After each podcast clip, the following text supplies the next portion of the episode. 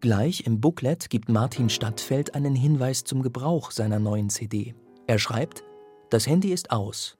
Wir sind für den Zeitraum einer Beethoven-Sinfonie eben mal nicht erreichbar und werden uns im Verlauf dieser Stunde keinen anderen Tätigkeiten widmen, als zu lauschen und diese Musik zu erleben.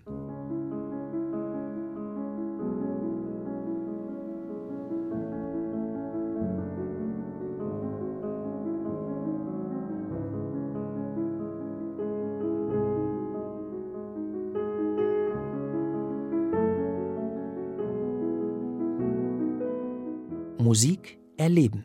Das ist leichter gesagt als getan. Ich kann ja gerade bei einer CD, die ich zu Hause höre, selbst entscheiden, wie lange ich höre und wann ich genug habe. Als Künstler muss man sich schon was einfallen lassen, um die Zuhörer bei Laune zu halten. Martin Stadtfeld wählt bei seinem Beethoven für Kinder Hörspielalbum einen klassischen Einstieg. Erst Musik, dann ein paar grundlegende biografische Fakten zu Beethoven. In Wien fand er Freunde und adelige Förderer, die so begeistert waren von seinen neuen Kompositionsideen, dass sie ihm ein Leben als freier Komponist ermöglichten.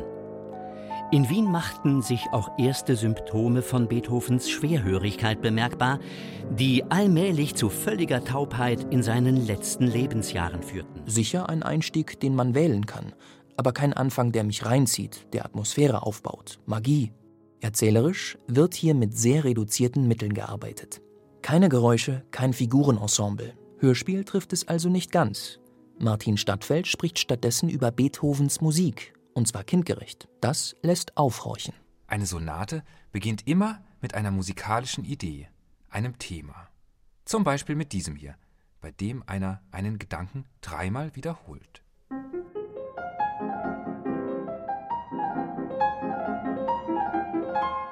Damit Martin Stadtfeld, der hier mit einer sehr einladenden Ansprechhaltung punktet, nicht ins Dozieren verfällt, steht ihm eine Dialogpartnerin zur Seite. Philippa Wollheim ist sozusagen die Stimme des Kindes und steht stellvertretend für alle jungen Zuhörer. Hin und wieder wollen sich die Dialoge nicht ganz so organisch verbinden und bleiben etwas hölzern. Inhaltlich aber geht es um Essentielles. Wie entstehen musikalische Ideen und warum hat sie Beethoven schließlich so weitergesponnen? Mit einem aufs Wesentliche entschlackten Vokabular und beispielhaften Musikeinspielungen dringen Martin Stadtfeld und Philippa Wollheim zur Substanz vor, die Beethovens Musik auszeichnet. Die beiden decken zum Beispiel auf, dass Beethoven von einer Händel-Arie so beeindruckt war, dass sie für seine eigene Komposition Pate stand. Seinen Händel hat er vergöttert, weil Händel mit seiner Musik das Publikum zu Tränen rühren konnte. Wenn eine solche Arie gesungen wurde, waren alle ergriffen. Der Soundtrack zum Hörspiel ist natürlich bei Martin Stadtfeld in besten Musikerhänden.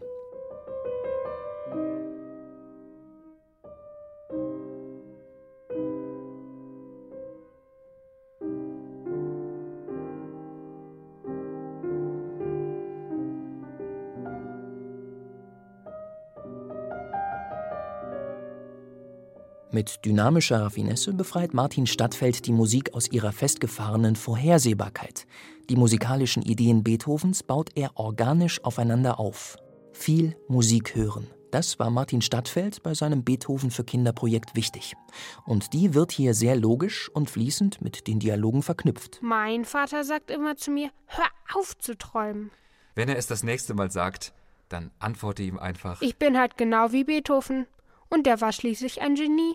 Ein Satz, der immer wieder aufgegriffen wird und sich in seiner Formelhaftigkeit schnell abnutzt. Aber schließlich bietet er den jugendlichen Zuhörern doch ein enormes Maß an Identifikationspotenzial mit diesem Ludwig. Mit dem Bild vom grimmig dreinblickenden Mann, der auf seinem Geniethron sitzt, räumt Martin Stadtfeld behutsam auf. Und plötzlich wird dieser Ludwig mit seiner Musik ein Stückchen nahbarer. Insgesamt keine Hörspielsensation, dafür aber eine angenehme Alternative zu erzählenden Opernholzwürmern und Motten.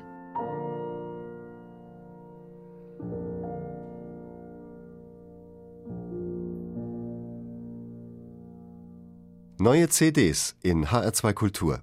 Weitere Rezensionen auf hr2.de